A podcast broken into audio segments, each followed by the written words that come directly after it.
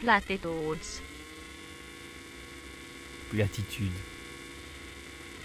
Une émission pour discuter des sciences, humaines et inhumaines. Aujourd'hui, l'infini. Platit platitudes.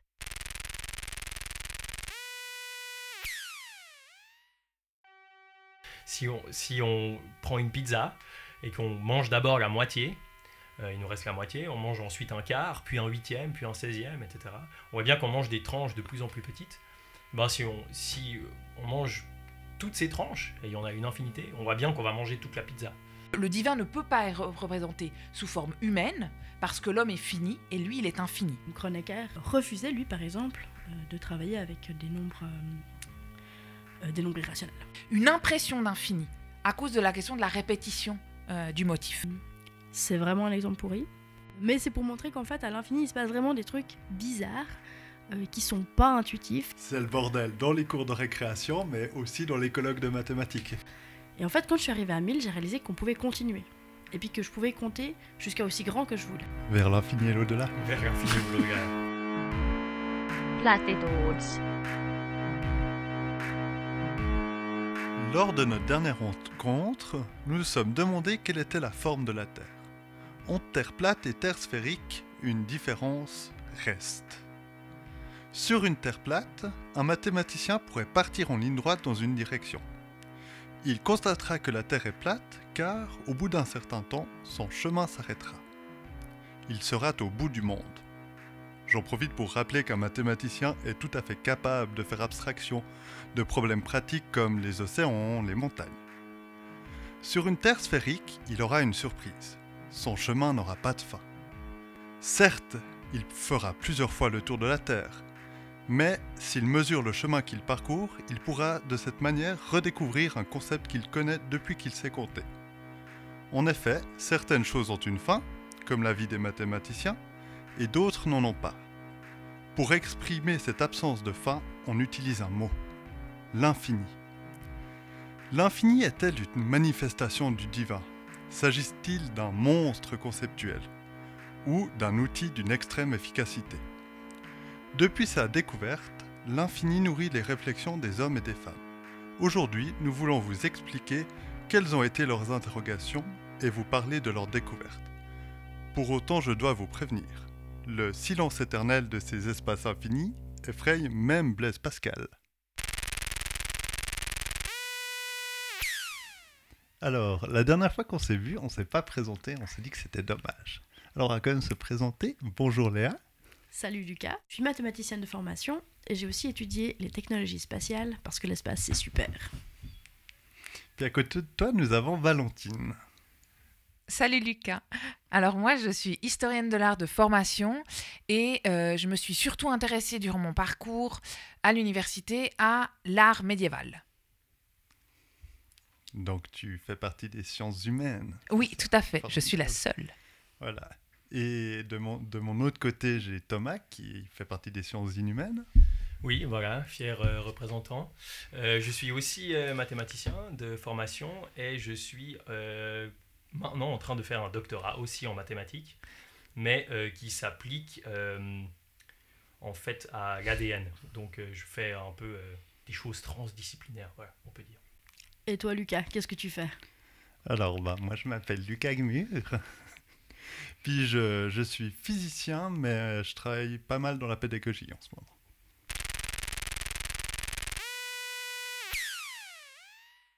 Et puis, maintenant, on pourrait se poser la question, Léa, qu'est-ce que, qu'est-ce que ça implique pour toi l'infini? Qu'est-ce que ça te fait quoi l'infini? Alors, quand on a discuté de parler d'infini euh, dans ce podcast, je me suis rappelé la première fois que j'ai eu ce, ce sentiment étrange qu'il y avait quelque chose de très très grand. C'était, je devais avoir, je pense, 4 ans et euh, j'avais décidé pendant un été de compter jusqu'à 1000. Et mon papa euh, a été bien gentil pour s'asseoir sur la balancelle avec moi et on a compté jusqu'à 1000. Et en fait, quand je suis arrivée à 1000, j'ai réalisé qu'on pouvait continuer. Et puis que je pouvais compter jusqu'à aussi grand que je voulais. Et je me rappelle de ce sentiment étrange de mais en fait, je peux toujours rajouter des nombres. Et ça, je pense que c'était mon premier contact avec euh, la notion d'infini. Pour moi, c'est plutôt une, enfin, c'est une question vraiment de c'est ce vertige en fait de l'infini et je l'ai ressenti la première fois j'étais aussi enfant. Moi, c'est vraiment plus quelque chose lié à la nature. C'était un automne et il y avait des tas de feuilles mortes et j'avais l'impression que ces tas ne finissaient jamais et ça m'a vraiment donné une impression comme ça de vertige. Donc là, ce qui est marrant, c'est que vous deux, vous avez vraiment cette notion déjà de ça se finit jamais, quoi. Moi, je l'ai, je l'ai pas vraiment dans l'infini parce que j'ai, moi, j'ai l'impression que j'arrive pas à me représenter l'infini sans une espèce de répétition. Genre, euh, pour moi, l'infini, c'est un peu quand il y a deux miroirs face à face et puis qu'on se regarde et puis que ça fait un ping-pong et là, on a une infini, mais parce qu'il y a une répétition. C'est un peu particulier. Puis Thomas, toi, t'en penses quoi? Oui, alors euh, bon, moi j'ai été un peu euh, formaté, euh, lavé du cerveau par mes études. Et je suis pas vraiment effrayé par le concept d'infini lui-même, parce que je m'y suis habitué et que je le manipule en fait. C'est un peu un, objet presque comme un autre.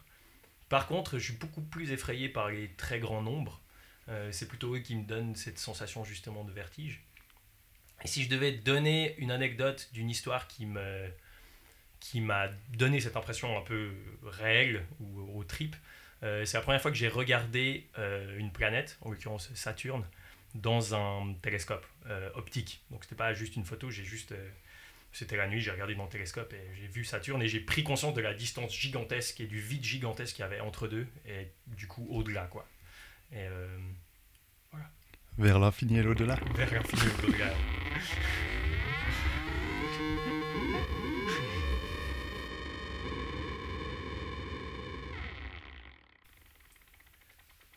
Voilà, donc ça c'est euh, peut-être euh, pour le côté intuitif ou euh, la sensation ou le sens commun qu'on a de l'infini. Mais l'infini c'est un concept qui a été énormément étudié dans l'histoire. Est-ce qu'on peut, Léa, avoir une idée un peu plus précise de comment est-ce que ça a été défini, comment est-ce que ça a été traité comme sujet philosophiquement? Alors, on s'en doute, l'infini, c'est un sujet qui est beaucoup lié aux maths. On verra, c'est aussi, euh, ça se retrouve aussi dans l'histoire de l'art, dans la peinture. C'est beaucoup lié euh, à- aux questions de, religion, à, Dieu. Enfin, il y a des avis qui sont très différents euh, par rapport à ce que ça peut être l'infini. Un des premiers à en parler, c'est le mathématicien Zeno, mais ça, Thomas vous décrira son exemple plus tard. Euh, on a en premier Aristote qui vient avec une distinction entre déjà deux types d'infini. Donc, on ne a pas encore vraiment défini ce que c'est l'infini, mais on commence par en distinguer des différents. Un infini que vous connaissez peut-être, dont vous avez en tout cas vu à l'école normalement, et puis que vous savez compter, euh, c'est qu'en fait, c'est cette idée d'infini où on va des nombres qui ne s'arrêtent jamais. On peut toujours rajouter un nombre. Après 7, il y a 8, ensuite 9, 10 on va toujours. C'est un infini qu'on appelle potentiel. C'est un infini qui a la possibilité de toujours grandir. On va avoir des nombres qui peuvent être très grands, euh, des nombres avec des centaines de zéros après, des nombres qu'on élève à la puissance avec des centaines de zéros. Mais tous ces nombres, ils sont finis, c'est-à-dire qu'ils ont une fin. On va pouvoir les écrire sur une feuille, peut-être très grande. Euh, peut-être qu'on n'aura pas assez de papier sur Terre pour écrire ce nombre, mais on peut toujours, on a toujours la possibilité de les écrire. Euh, à part ça, on a aussi ce qu'on appelle l'infini actuel, qui a longtemps euh, été cru impossible. À savoir, euh, l'idée d'un infini actuel, ce serait un infini euh, qui contient effectivement un nombre infini d'éléments, mais qu'on peut regarder comme une entité séparée. Juste, pardon, je t'interromps, mais quand tu dis actuel ici, c'est pas dans le sens courant qui se réfère au temps, c'est dans le sens un infini réalisé. Ou... Voilà, exactement. C'est un infini qu'on réalise qui, est, qui existe euh, en soi pour lui-même et qu'on peut justement, euh, comme les mathématiciens et les mathématiciennes le font, euh, utiliser comme un objet avec lequel on va pouvoir faire des calculs, qu'on va pouvoir regarder, euh, sur lequel on va pouvoir dire des choses. Donc Aristote, c'est lui qui a fait cette, distinction au début. Et puis ensuite, il y a eu, beaucoup de controverses. Il y a des gens qui ont dit que Dieu était l'infini, mais que du coup c'était la possibilité de l'infini, donc un infini potentiel. D'autres, Saint Augustin a dit que lui, euh, pour lui, Dieu c'était justement l'infini actuel, l'infini réalisé. Euh, et puis, on a aussi énormément de problèmes avec les, types de, nombres euh, qui sont utilisés. Par exemple, quand on, parle d'infini et qu'on parle de nombre, on va très vite avoir des problèmes sur comment est-ce que sont grandes les choses. Est-ce qu'elles sont un petit peu grandes? Est-ce qu'elles sont très très grandes? Euh, Ça, on en parlera plus tard, mais il y a différents types d'infinis. En plus des infinis actuels et potentiels, on va avoir des infinis euh, dénombrables, c'est-à-dire qu'on peut compter, comme justement euh, les, chiffres qu'on connaît, les nombres naturels, 1, 2, 3, 4. Et on a aussi des nombres qu'on va appeler indénombrables. Par exemple, si on regarde les nombres comme pi, dont vous avez aussi entendu parler pour calculer la circonférence d'un cercle, euh, qui vont être des, qui vont faire partie d'un ensemble de nombres qu'on appelle indénombrables, qu'on peut pas compter parce qu'il y en a vraiment beaucoup trop. Bon, ça, c'est une distinction qui est venue plus tard, on est d'accord. hein. C'est une distinction qui- Purement mathématique, ouais. Alors, mais elle n'est pas venue si tard que ça, puisque, euh, par exemple, racine de 2, qui fait partie de ces nombres indénombrables, euh, arrive déjà très très tôt dans l'histoire des, des mathématiques européennes. On commence à réfléchir au théorème de Pythagore, on a très vite racine de 2 qui est apparu. Oui, c'est ça. En fait. C'est qu'en fait, avant, euh, avant d'avoir euh, de s'inquiéter des, des- des quantités infinies, on va s'inquiéter de la, de la qualité des nombres. Et puis pour certains mathématiciens, on a justement les nombres qui sont, euh, qui sont des nombres avec lesquels on peut travailler, qui sont les nombres entiers. Et puis, on a des nombres justement qu'on appelle les nombres irrationnels, comme racine de 2, et qui sont, et qui sont refusés par les mathématiciens. Ils voient qu'ils existent, mais ils refusent de travailler avec. Et cette peur, en fait, de travailler avec certains nombres, qu'on pourrait croire, ok, ça fait, c'était il y a 2500 ans, euh, les gens étaient teubés. En fait, euh, c'est une peur qui se retrouve encore au 19e siècle avec certains mathématiciens, euh, comme, comme Kronecker, que si on a des, des mathématiciens, des mathématiciennes qui nous écoutent, ont déjà vu des théorèmes qu'il a écrits, c'est pas du tout, c'est de loin pas un imbécile, euh, refusait, lui, par exemple, de travailler avec des nombres, euh, des nombres irrationnels. Lui, il travaillait que avec des entiers. Il a fait de l'algèbre.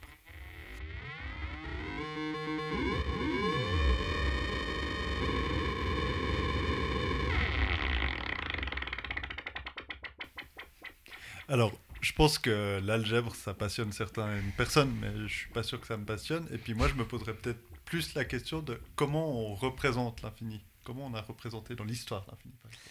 Donc, bah, l'infini, euh, c'est vraiment un sujet qui a beaucoup intéressé euh, de manière générale les peintres au cours de l'histoire, parce qu'en fait, c'est extrêmement intéressant, c'est-à-dire comment est-ce qu'on représente quelque chose qui n'a pas de fin sur une surface qui est elle-même finie? Donc là, je pense à une surface qui est celle du tableau, ou une surface qui est celle du, mur, d'un mur d'une église ou d'une abside, voilà, des choses comme ça. Comment est-ce qu'on représente l'infini sur une surface finie. Et c'est vraiment une question qui est au centre des questionnements sur la mise en image de l'infini dans l'art, dans l'art en général. Euh, alors, je vais bien entendu pas la passer en revue toutes les différentes formes de représentation de l'infini, parce qu'il y en a beaucoup, mais je vais prendre un angle d'approche particulier qui est celui de la représentation du divin. La représentation du divin, en fait, depuis toujours, était associée à l'idée d'infini. Pourquoi l'infini, c'est le divin, en fait? Enfin, est-ce que autour de cette table, il y a quelqu'un qui a un peu un lien? Parce que je, je fais pas le lien, moi, en fait. Alors, moi, ce que je vois chez les... dans les mathématiques, enfin, le- le- ce rapport, c'est vraiment cette idée euh, d'inconnu. Enfin, c'est vraiment lié à le, le- Dieu est là avant, il sera là après. Alors que nous, les vies sont, sont finies, elles ont un début et une fin. Euh, Il y a aussi cette idée, je pense, de compréhension. Ce sera quelque chose qui va comprendre tout, vu qu'il a créé les choses, c'est quelque chose qui doit être plus grand. Et tout ce qu'on a, euh, c'est fini. À part, genre, par exemple, justement, le, le- cette idée qu'on a du ciel. Moi, c'est un peu ce que, ce que je comprends. Non, mais c'est exactement ça. En fait, il est, il est considéré, il est là partout. Hein, finalement, quand on reprend les textes même bibliques, hein, il y a vraiment cette idée que euh, euh, Dieu est à la fois dans le ciel, est à la fois sous- sur terre, est à la fois sous la mer. Donc il est là partout et il, il- il est, il, il est, euh, il est là au-dessus de nous. Et nous, enfin, en comparaison, l'homme est fini. Voilà, parce que la- la- les vies humaines sont finies, etc. Ouais, L'idée que la vie éternelle dans le christianisme, Exactement. c'est. Ouais, ça. Et euh, vu, vu que le, le divin est infini, il y a toute la question de savoir est-ce qu'il est représentable ou pas. hein. Et donc, dans de nombreux courants euh, qui touchent en fait les différents monothéismes, euh, notamment je pense à l'islam ou les courants iconoclastes euh, du christianisme, c'est des courants en fait qui ne souhaitent pas représenter Dieu et qui ont eu, qui ont eu au cours des siècles, qui, des mouvements qui au cours des siècles ont détruit les images. Ils vont en fait, c'est des mouvements qui vont condamner la représentation humaine de Dieu et donc la, la représentation finie de Dieu. Dieu ne peut, le divin ne peut pas être représenté sous forme humaine parce que l'homme est fini et lui il est infini. Et là, euh, si on prend en fait différentes images, notamment d'art islamique, euh, et on en mettra en fait sur le, le- on mettra les images, les liens aux images sur euh, le Twitter. sous Twitter et sur euh, SoundCloud. sur SoundCloud, exactement. Euh, L'art islamique, par exemple, ne va jamais représenter le divin de manière humaine et finie. Et en fait, il va développer un art euh, de l'ornement et un art des motifs géométriques qui vont se répéter. Ce sera des motifs géométriques qui vont se répéter à l'infini et se développer et qui vont en fait, d'une certaine manière, susciter chez le fidèle, hein, qui est là et qui regarde euh, ces images, une impression d'infini à cause de la question de la répétition euh, du motif. J'aime bien ça, ces répétitions, ça me parle. Voilà, exactement. Et ça, c'est quelque chose qu'on retrouve en fait beaucoup en architecture pour euh, représenter cette sensation en fait euh, de l'infini. Dans l'art religieux des premiers siècles de la chrétienté, on, on trouve aussi de très nombreuses mosaïques avec des personnages saints qui sont représentés. Donc là, ils sont représentés sous forme humaine. Par contre, on va les placer sur un fond complètement uniforme, souvent doré. Donc en plus, c'est une couleur euh, qui est souvent un symbole euh, du divin. Euh, et grâce à la technique de la mosaïque, où en fait les tesselles de mosaïque très brillantes, dorées, sont placées de manière à donner une impression de, vi- de- de vibration en fait. Et ça va donner au fidèle de nouveau, qui est là, qui se trouve devant l'image. Il faut toujours penser qu'on est là dans, face, dans un lieu de culte où on, où on va euh, réaliser une cérémonie religieuse.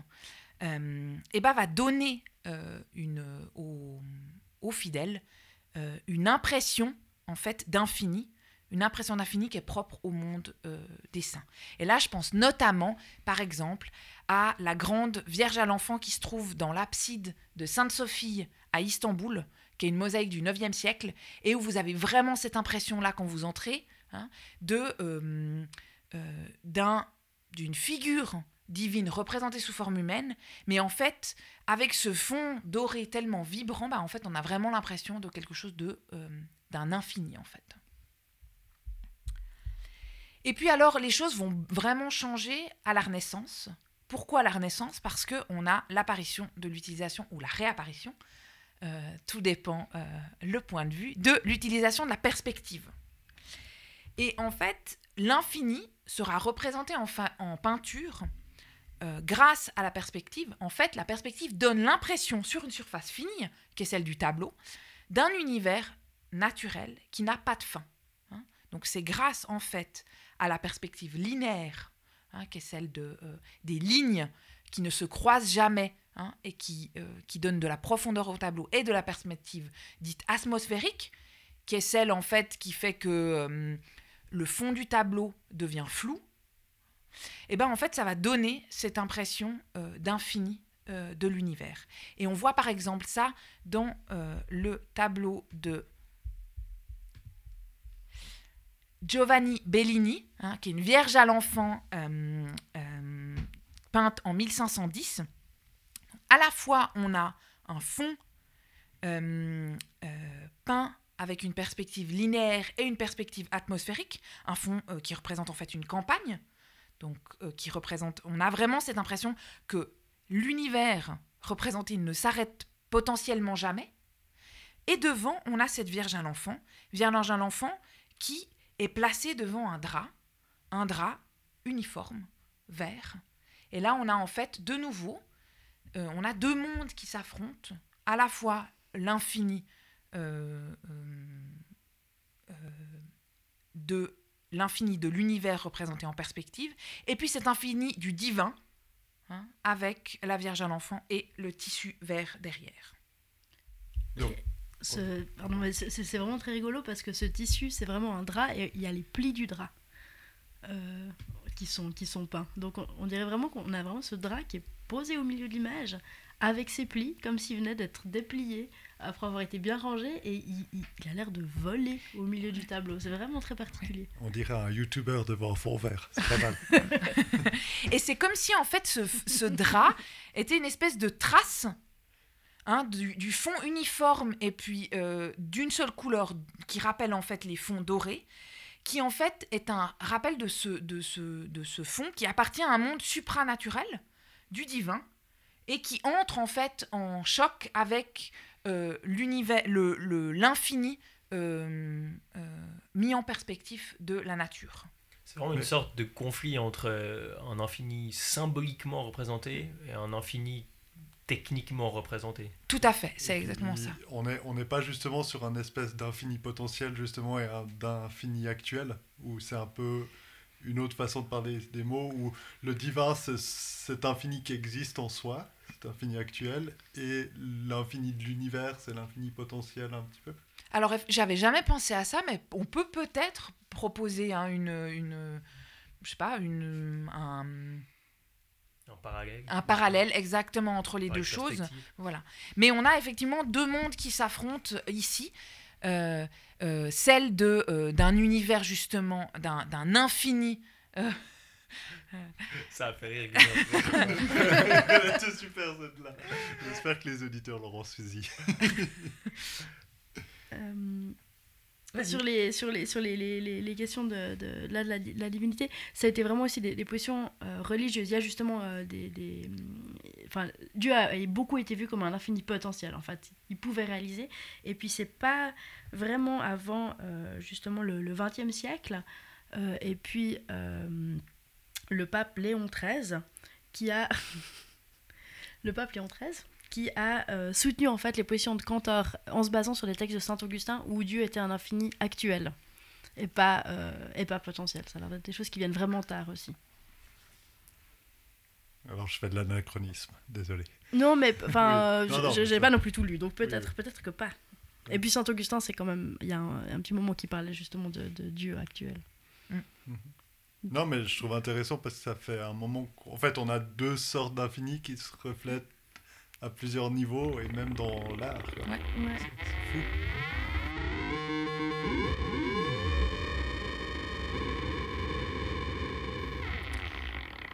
Ben, après avoir parlé euh, philosophie, théologie, euh, peinture, euh, en fait, qu'est-ce que les, enfin, on sait que les mathématiciens et mathématiciennes ont beaucoup travaillé et se sont beaucoup penchés sur les questions de l'infini. Euh, je sais pas, Thomas, qu'est-ce que tu peux nous en dire? Oui, euh, évidemment, c'est euh, c'est un sujet qui intéresse beaucoup euh, les mathématiques depuis très longtemps et qui perturbe beaucoup les gens.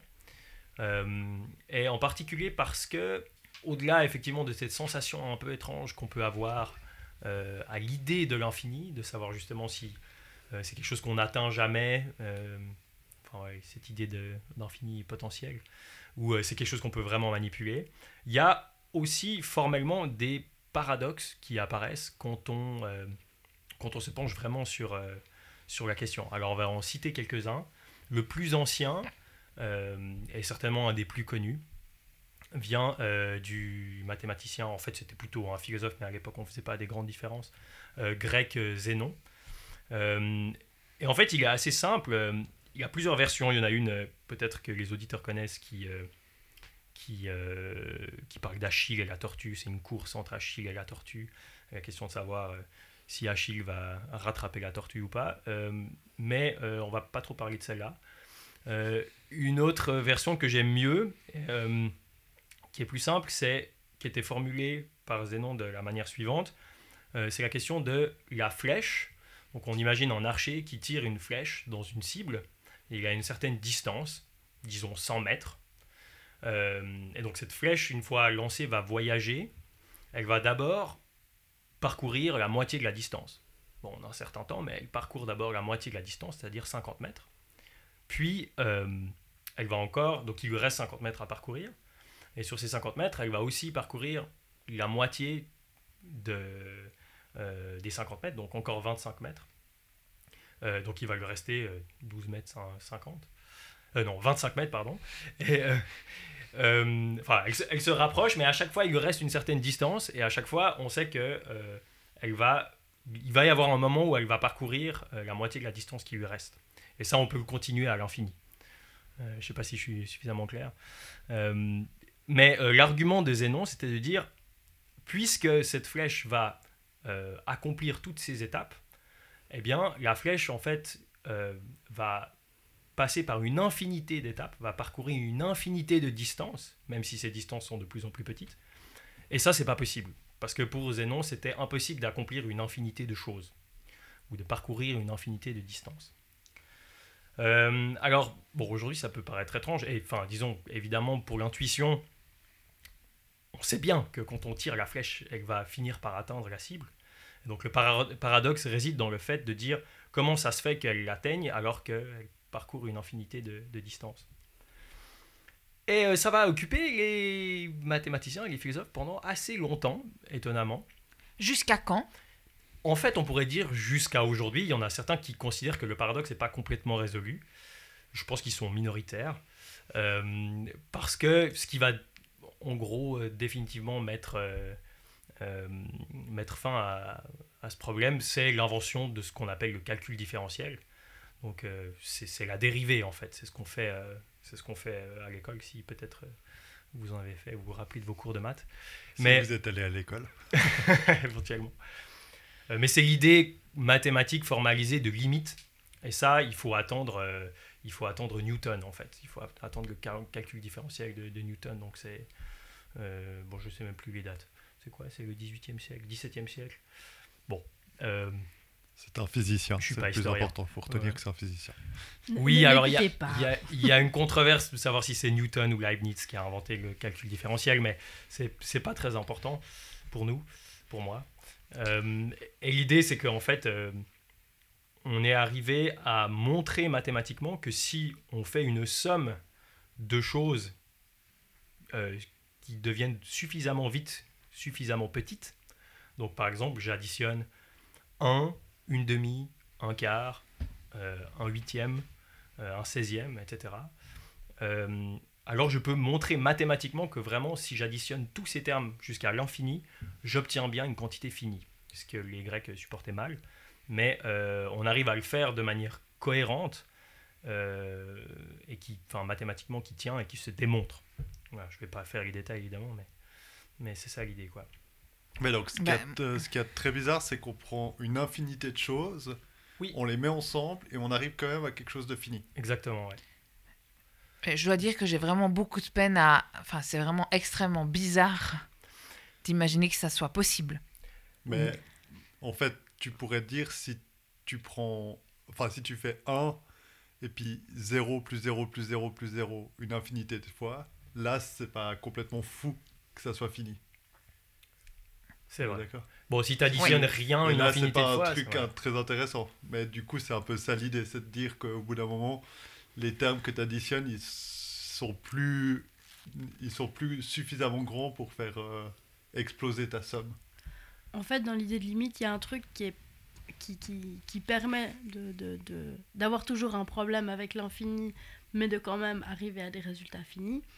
Euh, c'est dans cette idée justement que, quelle que soit la, la, la distance qui te reste à parcourir, tu vas toujours trouver quelque chose d'assez petit. Et c'est si petit que ça devient, euh, ça devient ridicule par rapport aux chiffres que tu entier qui est, qui est gros, mais les autres chiffres que tu vas additionner sont si petits qu'ils sont négligeables par rapport parce que tu vas pouvoir toujours trouver des choses suffisamment petites. Donc c'est tout petit et ça devient négligeable. C'est en même temps très. J'ai compris. Ok, d'accord. non, non, maintenant c'est bon, j'ai compris. Mais c'est c'est enfin c'est normal d'être perturbé et c'est étrange parce que d'un côté on a l'impression qu'on additionne une quantité infinie de choses, mais en même temps dans l'exemple de la flèche, ça paraît bizarre de dire que la flèche atteint jamais sa cible. De la même manière Tout que, à fait. enfin l'exemple qui moi que j'aime bien aussi, qui est exactement le même, mais enfin on vient de manger des pizzas donc on est content. Si on si on prend une pizza et qu'on mange d'abord la moitié, il nous reste la moitié, on mange ensuite un quart, puis un huitième, puis un seizième, etc. On voit bien qu'on mange des tranches de plus en plus petites. Ben, si, on, si euh, on mange toutes ces tranches, et il y en a une infinité, on voit bien qu'on va manger toute la pizza. Euh, on va pas manger plus que, que, que la pizza, puisqu'on a fait que découper euh, les morceaux qui nous restaient. Euh, donc euh, voilà. Mais ce qui est, euh, ce qui est bizarre, c'est qu'ensuite ça ouvre la porte, et c'est ce qu'ont fait euh, Leibniz et Newton, à une théorie pour découvrir dans quel cas, quand on additionne une infinité de choses, on obtient un truc fini, ou pas. Et typiquement, si on, enfin, si on additionne 1 plus 1 plus 1 plus 1 plus 1, a priori, on ne va pas s'arrêter. Enfin, ça va devenir de plus en plus grand. Sauf dans des contextes très bizarres dont je ne veux pas parler ici. Je vois le physicien à ma droite qui, qui, frétille. Mais euh, il y a des cas où on peut essayer d'attribuer des valeurs à des choses qui ont l'air infinies. Mais, euh, mais voilà. Euh, donc ouais, ça c'est le, premier paradoxe qu'on peut dire euh, qui est plutôt résolu. Et voilà, Léa, je crois que tu avais un autre exemple hein, qui parle de boules. Oui, c'est pas vraiment un, un paradoxe, mais c'est pour continuer sur cette idée que quand on additionne ou on ajoute des choses, beaucoup, à l'infini, les résultats auxquels on arrive sont vraiment pas intuitifs. Là, on va prendre, on va dire qu'on a une, euh, une infinité de boules qui sont numérotées. On peut les compter, ces boules. Elles ont elles- leur, leur numéro est écrit dessus. On peut imaginer des... Est-ce qu'on numérote les boules de billard? Oui, elles sont numérotées, les boules de Oui, billard. crois, Ouais, Oui, ça a l'air elles sont assez numéroté. Euh, donc on peut imaginer une infinité de boules de billard. Euh, du coup, c'est écrit 1, 2, 3, 4. Et puis on a une, euh, une grande vasque de dimension infinie elle aussi. Et puis on va euh, prendre nos, boules numérotées puis les mettre dans notre, euh, dans notre bol euh, gigantesque. Donc d'abord, on va commencer par mettre les boules qui sont numérotées de 1 à 10 dans notre bol et enlever la boule numéro 1. On la jette. Ensuite, on va prendre les boules numérotées euh, de, 2, de hum, 11 à 20 qu'on va ajouter dans notre bol et on va enlever la boule numéro 2. Donc si on regarde notre bol maintenant, on a les boules euh, de 3 à 20. Ok. On continue comme ça. On prend les boules de 21 à 30 qu'on met dans notre bol et on enlève la boule numéro 3.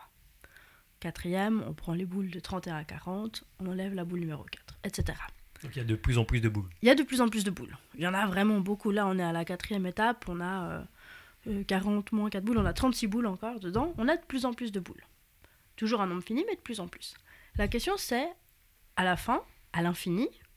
Donc maintenant, on imagine qu'on est dans un monde où on est d'accord avec les infinis actuels. On peut aller jusqu'à l'infini. Qu'est-ce qui nous reste dans notre bol? Est-ce qu'on a un nombre infini de boules?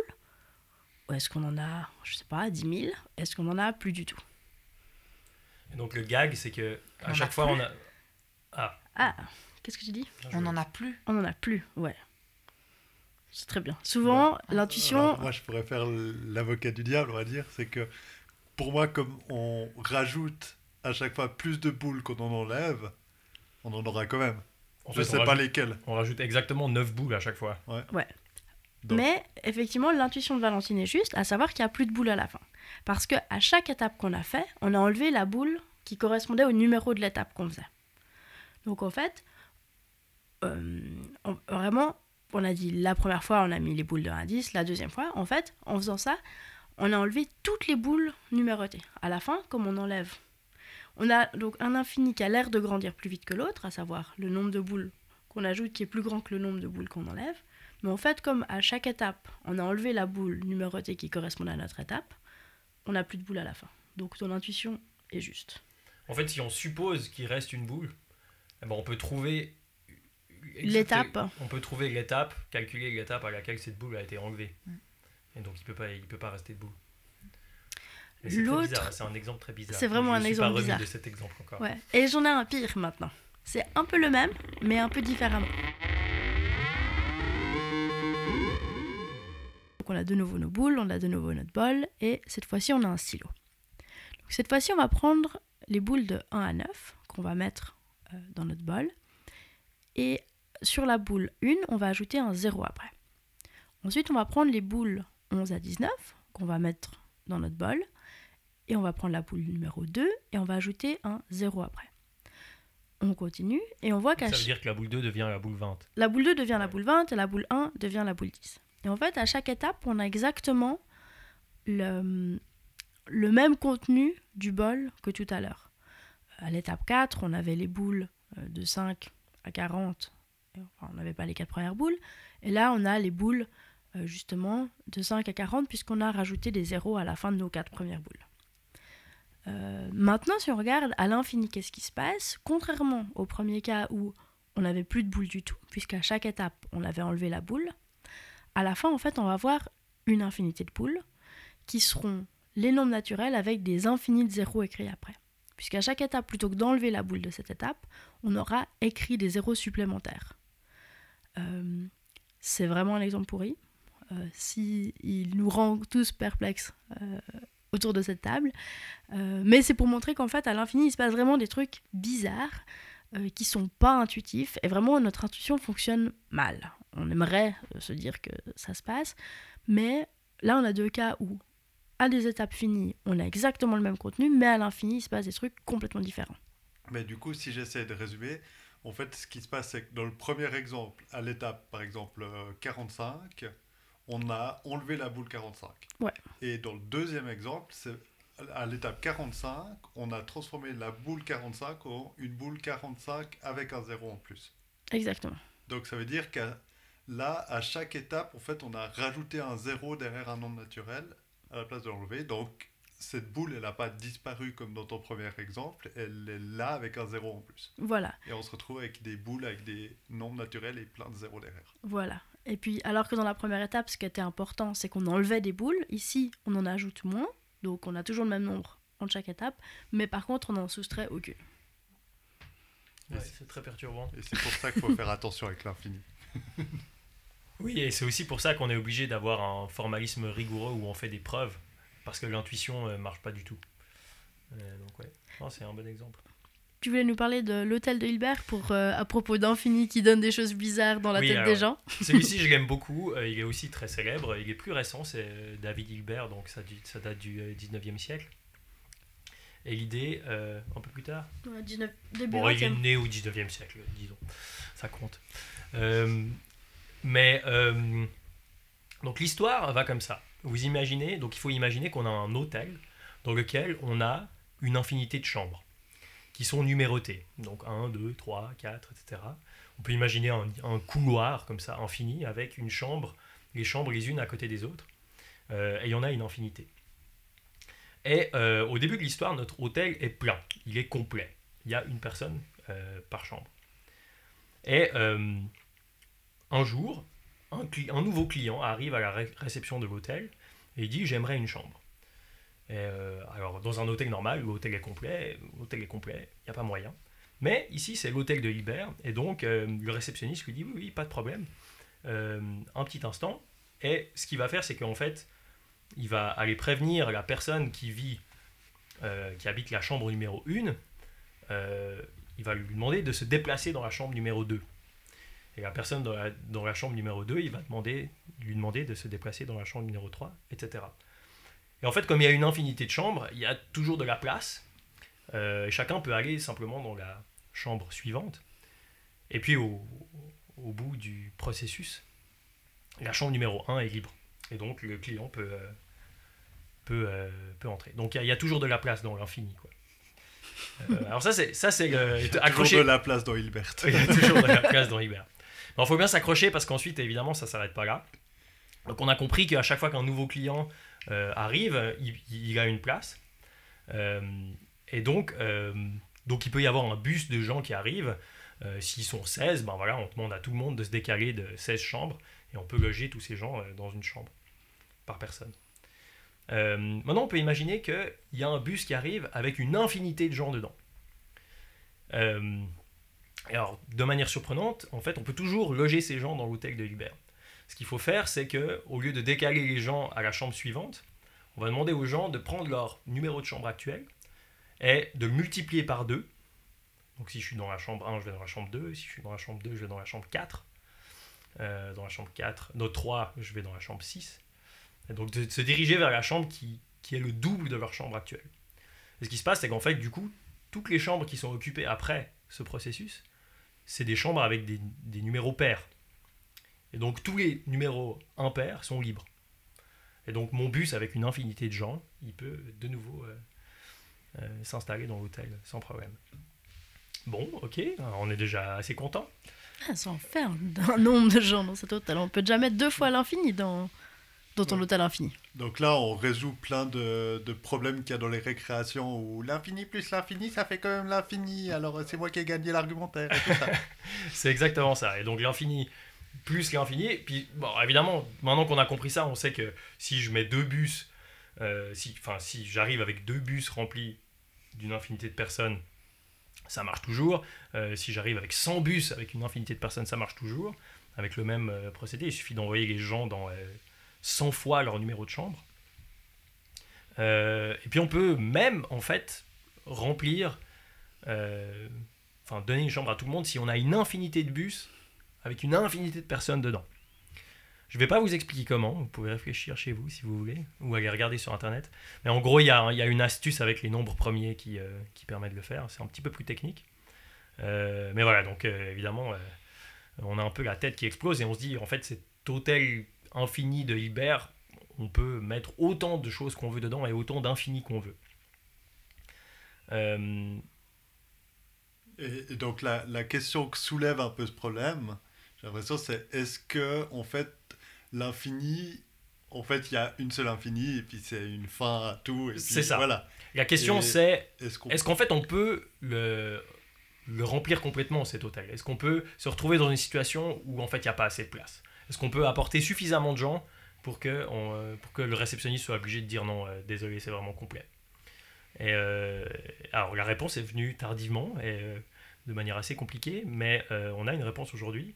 Et la réponse c'est oui, on peut arriver avec suffisamment de gens pour euh, que l'hôtel soit complet.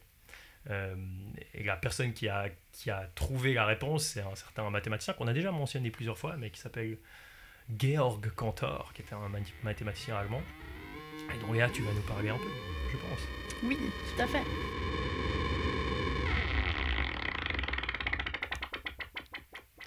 Donc, Cantor. Euh, Donc, effectivement, un mathématicien allemand de la fin du 19e et un peu du. qui est mort au début du 20e siècle. Et c'est vraiment ses travaux euh, sur l'infini et les ensembles qui ont fait énormément avancer les choses. C'est vraiment lui qui est venu avec l'idée de, de l'infini actuel qu'il a vraiment défini et qui a permis de travailler dessus.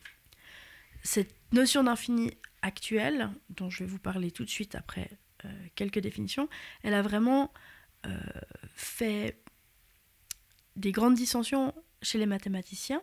Par exemple, Poincaré, euh, lui, a vu ça comme une sorte de maladie dont il fallait soigner les mathématiques, alors que Hilbert, lui, trouvait ça... Euh, alors que pour Hilbert, c'était un paradis euh, que Cantor avait créé pour les mathématiciens, pour le monde des mathématiques, et qu'il fallait surtout garder et protéger. Donc, avant toute chose, qu'est-ce que c'est la, une bijection? Thomas en a un peu parlé quand il parlait de, de mettre un nombre infini de gens dans euh, les chambres infinies de l'hôtel, en décalant les gens, en les faisant aller dans la, la chambre qui avait le numéro, le double de, de leur numéro de chambre. Euh, donc en fait, ce qui se fait, c'est qu'on a une bijection entre l'ensemble des nombres naturels, donc les nombres 1, 2, 3 qu'on connaît, et puis l'ensemble des nombres pairs. Par bijection, tu veux dire il y a une correspondance. Il y a une correspondance, exactement. Il y a une correspondance. Non, mais c'est le terme technique, mais c'est vrai que c'est- tout, tout le monde ne le sait pas, peut-être. Les gens qui euh, ont subi beaucoup d'années de maths. on fait une un lien entre les chambres qu'on avait 1, 2, 3, 4, 5, 6 et les chambres qu'on a de- tout d'un coup de 2, 4, 6, 8. Donc on fait un lien entre les nombres entiers et les nombres pairs. C'est ça que vous appelez, vous, mathématicien, une bijection. Oui. D'accord. C'est de dire qu'il y a une flèche. Ouais, une Ouais. flèche qui va dans les deux sens, en fait, et qui nous permet euh, d'aller vraiment dans un sens et dans l'autre sans perdre euh, d'informations. C'est-à-dire qu'il y a autant. Enfin, à chaque nombre entier correspond un nombre pair, et à chaque nombre pair correspond son unique nombre entier. Il suffit de multiplier ou diviser par deux. C'est ça. Euh, cette notion de bijection, pourquoi est-ce qu'elle est importante? Parce qu'elle va nous permettre de comparer euh, des ensembles.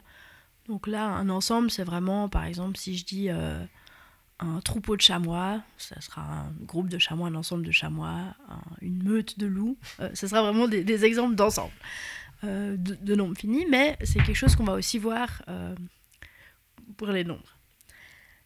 Donc, elle nous permet en fait de, de, savoir si un nombre, un ensemble, est ce qu'on appelle dénombrable, qu'on peut compter, ou s'il est indénombrable, qu'on ne peut pas compter. On va dire qu'un ensemble est dénombrable s'il y a justement une bijection, une correspondance, avec l'ensemble des nombres entiers.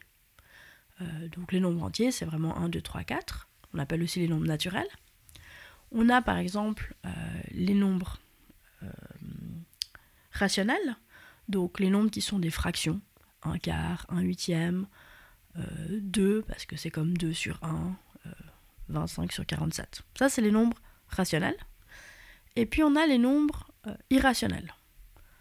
par exemple, dans ceux qui ont des noms, on aurait pi, on aura racine de 2. Ça, c'est des nombres où on a prouvé qu'on ne pouvait pas les écrire sous forme de fraction. Et puis, la question, c'est de savoir est-ce qu'un ensemble de nombres va avoir une bijection avec l'ensemble des nombres naturels? Par exemple, l'ensemble des nombres pairs, il y en a une. On vient d'en parler. Les nombres euh, rationnels ont aussi une bijection avec l'ensemble des nombres entiers. Donc en fait, la taille, euh, la taille de ces ensembles, ce qu'on va appeler plus tard la, cardinalité, euh, c'est-à-dire la taille de l'ensemble, elle est la même. Mais du coup, Léa, est-ce que je peux me permettre de te poser une question et de te dire, j'arrive pas du tout à visualiser comment les nombres rationnels qu'on écrit sous forme de fractions, où j'ai quand même l'impression qu'il y en a beaucoup plus que les nombres naturels, on arrive à avoir une bijection? Alors en fait, c'est une preuve qui est assez visuelle, mais je vais essayer de la décrire. En fait, quand on parle de fractions, on met toujours un nombre euh, en haut. un nombre en haut et un nombre en bas. Donc en fait, on peut décrire chaque fraction comme un couple de nombres. Par exemple, 2, c'est comme 2 divisé par 1, donc on pourrait le voir comme le couple de nombres de 1. 14 sur 17, bah, c'est le couple de nombres, de nombres 14 et 17. Et en fait, on peut écrire tous ces nombres sous forme de grands tableaux. En écrivant 1, 1 en haut à gauche, ensuite 2, 1, 3, 1. En dessous, on aura la ligne avec 1, 2, 2, 2, 3, 2, etc. Et en fait, on va compter nos nombres les uns après les autres. Notre nombre numéro 1, ce sera 1, 1. Notre numéro 2, ce sera 2, 1. Notre numéro 3, ce sera 1, 2. On va descendre d'un étage. Ensuite, on va descendre encore, on va aller prendre 1, 3 comme, 3, comme quatrième nombre. Ensuite 2, 2. Ensuite 3, 1.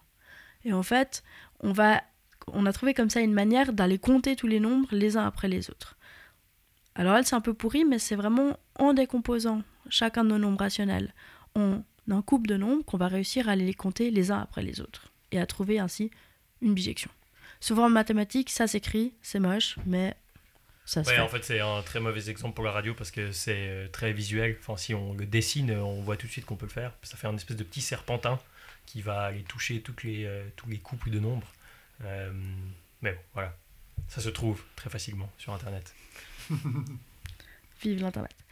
Euh, maintenant, pour passer au nombre euh, irrationnel, donc Cantor a réussi à montrer euh, que cet ensemble-là ne pouvait pas être compté. Alors, il faut d'abord savoir que Weierstrass, un peu plus tôt, avait réussi à montrer que l'ensemble des nombres entre 0 et 1 était en bijection avec l'ensemble des nombres réels, donc tous les nombres qu'on connaît. Les nombres rationnels, les naturels, les irrationnels, tous ces nombres-là. Et du coup, on n'a pas besoin de prouver que tous les nombres, enfin, que tous les nombres irrationnels ne sont pas innombrables, il suffit de se concentrer sur les nombres entre 0 et 1. L'avantage des nombres entre 0 et 1, c'est qu'on peut les écrire 0, quelque chose, une série de nombres. Euh, une demi, ce sera 0,5, etc. Les... Donc on a tous ces nombres qu'on peut écrire comme des suites de chiffres. 0,1, 2, 8, 7, euh, donc ce que fait Cantor, c'est qu'il va d'abord supposer qu'il peut compter ces nombres. S'il peut compter ces nombres, ça veut dire qu'il peut tous les écrire. Il peut écrire une longue suite de nombres. Alors on imagine qu'on les, qu'on les écrit. Euh, on écrit nos, nombres les uns à la suite des autres. Donc on aura à chaque fois un 0, une virgule et une suite de chiffres. Ensuite on va passer au deuxième nombre qui sera aussi un 0, une virgule et une autre suite de chiffres. On s'en fiche de l'ordre, on peut juste les écrire les uns après les autres. Donc on, prend un grand tableau en fait dans lequel on écrit tous nos nombres ça, Exactement. Entre 0 et 1. On 0 et 1. On les écrit tous. On les écrit tous. Ok. parce qu'on suppose que euh, on peut les compter. Maintenant, il remarque qu'il peut créer un nouveau nombre euh, en prenant le premier chiffre après la virgule de son premier nombre, le deuxième chiffre après la virgule de son deuxième nombre, le troisième chiffre après la virgule de son troisième nombre, et il arrive comme ça à un nouveau, un nouveau nombre, 0 suivi d'un certain nombre de chiffres. Et puis, en modifiant ce nombre, en ajoutant par exemple 1 à chacun des chiffres, euh, il va obtenir en fait un nombre qui va être qui va qui va pas se trouver dans la liste. Parce qu'en fait, il va être différent du énième chiffre du tableau parce que son énième nombre avec la virgule, ça sera un, nombre, ça sera le nombre plus 1. Exactement. Donc tous les nombres seront un petit peu différents. Il y a une espèce de diagonale qui se dessine où il y a tout qui est différent. Exactement. Il y a une sorte de diagonale qui se dessine. Donc ce nouveau nombre, en fait, euh, si, si le, premier, le premier nombre c'est 0,1234, euh, notre nouveau nombre, son premier chiffre, ce sera 0,2, euh, ABC après, on s'en fiche. Et du coup, il sera différent du premier nombre. Et donc on va avoir chaque fois un nombre qui va être différent de tous. Et donc notre hypothèse de départ, à savoir que on peut compter euh, tous les nombres réels, est fausse. Et donc c'est indénombrable. Et Cantor, en fait, avec cet argument-là, est capable de montrer qu'il y a des infinis qui sont plus grands que d'autres. C'est-à-dire qu'il a ici un nombre infini de choses. On voit bien que c'est infini, il y en- a, il y en a bien évidemment plus que des nombres naturels, mais qui est plus grand que euh, l'ensemble des nombres naturels, et même l'ensemble des nombres rationnels qui paraissaient déjà vachement plus grands. Voilà, donc euh, ça donne un peu le vertige tout ça. Mais euh, pour faire le lien avec ce que je disais avant, euh, en fait, si on arrive devant l'hôtel de Hilbert, l'hôtel de Hilbert, il contient une infinité, mais une infinité petite, dans le sens que euh, j'ai dit qu'on peut numéroter les chambres. Les chambres sont numérotées, 1, 2, 3, etc. Donc ça, c'est l'infinité des nombres naturels, des nombres entiers. Alors on a vu qu'on pouvait mettre beaucoup de choses dedans, c'était quand même une, infinité infinie, mais euh, si on se pointait avec un bus, avec une infinité de personnes dedans, mais ou disons, je sais pas, c'est un bus de sportifs qui ont tous des dossards avec un numéro, mais ce numéro c'est un nombre réel. Et il y a une personne, euh, enfin tous les nombres réels euh, sont représentés par, par un dossard qui est porté par quelqu'un. Donc c'est, on imagine que c'est un bus avec vraiment beaucoup de gens, avec autant de gens qu'il y a de nombres réels. Alors ce bus-là, on ne peut pas le faire entrer dans, dans l'hôtel de Hilbert, il y a trop de gens. Donc en fait, ici on arrive à des, à des infinis euh, qui sont de, de plus en plus grands. Et, et Cantor, dans la suite de son travail, va réussir à montrer que non seulement il y a des infinis qui sont plus grands que d'autres, mais il y en a qui sont beaucoup plus grands que d'autres, euh, que ça va être... Il va y avoir une... Il va être capable de définir une arithmétique euh, sur, ces, sur ces quantités infinies. Il va être capable d'aller regarder justement, comme Gumur disait, infini plus infini, c'est l'infini. Ben, ça dépend un peu quel infini. On peut pas additionner tous les types d'infini ensemble et ça devient, euh, ça devient très compliqué. C'est de nouveau le bordel dans les récréations, je suis désolé. Voilà. On croyait avoir résolu le problème, mais non. Le canteur a, a- a gâché toutes les récréations. En Et- fait, c'est ça, parce qu'on donc on comprend qu'il y a une étape qu'on a passée. On a dit il y a, il y a une infinité plus grande, dans le sens où on ne peut pas la mettre en correspondance. Mais euh, effectivement, il y a ensuite un processus qui permet de, à chaque fois qu'on nous donne un, infini, on peut construire un infini plus gros. Euh, c'est comme si on, allait, si on comptait, euh, comme toi Léa, tu comptais jusqu'à 1000 quand tu étais petite, et ensuite tu comptes jusqu'à l'infini. Mais en fait, Cantor a dit, bah, en fait, on peut compter plus loin. Quoi. On, peut, on peut compter l'infini, l'infini plus 1, l'infini plus 2, euh. Enfin, et c'est des infinis vraiment différents, plus grands. Pour en revenir aux, questions du début sur les infinis actuels et potentiels, on a ici en fait une, euh, une utilisation de l'infini actuel. L'infini, à ce moment-là, il, il, hum, il peut être mesuré, il va être euh, quantifié. On sait euh, qu'il est grand, qu'il y a des infinis différents, et on va pouvoir travailler avec ces infinis. Et ça, c'est vraiment un pas supplémentaire euh, qui, a traumatisé euh, les mathématiciens de son époque, qui se sont écharpés sur la question, et, euh, mais qui a vraiment fait une étape supplémentaire. Et ce qui est assez rigolo, c'est qu'il a eu un soutien, euh, de, bah, comme je disais tout à l'heure, de la part du pape, qui se basait sur des, travaux d'Augustin contre justement des mathématiciens de l'époque qui, euh, eux, prétendaient que Dieu n'avait créé euh, que les nombres entiers. c'est amusant de penser aussi que Cantor, même s'il a prouvé toutes ces choses rigoureusement, il était très habité. C'était aussi un mystique. Enfin, il a eu plein de problèmes psychiques aussi dans sa vie. Mais il a aussi mal supporté tout ça. Et il a beaucoup tenté de prouver que Francis Bacon avait écrit tous les textes de Shakespeare. Pour l'anecdote. C'est ça, c'est que là, on, a parlé d'un espèce d'argument rationnel pour dire il y a des infinis plus grands que les nombres naturels. Mais en fait, à l'époque où Cantor fait, ses travaux, fait ce travail, et fait ses travaux, j'accorde les mots, euh, il y a eu une. Enfin, les mathématiciens se sont engueulés entre eux. On fait intervenir le pape, on fait intervenir des gens de lettres et tout, des philosophes, et pas forcément sur des arguments qui étaient mathématiques. Il y a eu beaucoup de questions religieuses qui sont rentrées dans tout ça. C'est juste ou bien? Oui, oui, c'est tout à fait ouais. Euh, le- le- je voulais juste rajouter quelque chose, c'est que Cantor a même publié, enfin, euh, quand, il, a parlé justement des nombres irrationnels, il n'a pas réussi à publier son article en disant Ah ben en fait, j'ai prouvé que les nombres irrationnels étaient indénombrables. Il a dit, il a publié son article sous un titre un peu vague, genre sur les propriétés des nombres algébriques réels, pour passer son article en douce. Euh, parce que sinon, la communauté euh, des mathématiques de l'époque n'allait pas accepter que ce genre de révélation arrive. Donc on est dans des situations qui sont très similaires euh, aux, aux pythagoriciens qui, qui, qui chassent des gens parce que ils, ils avouent que racine de 2 est un nombre euh, irrationnel. Enfin, on arrive dans des choses qui touchent vraiment à la croyance, euh, au rapport euh, au monde qu'on a, qui sont très particulières. Donc pour revenir au running gag de la soirée, c'est le bordel dans les cours de récréation, mais aussi dans les colloques de mathématiques. Exactement.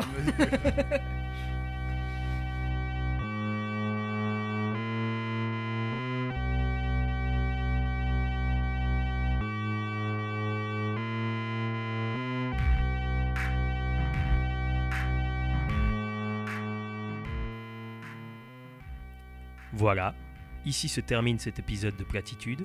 J'espère que ça vous a plu.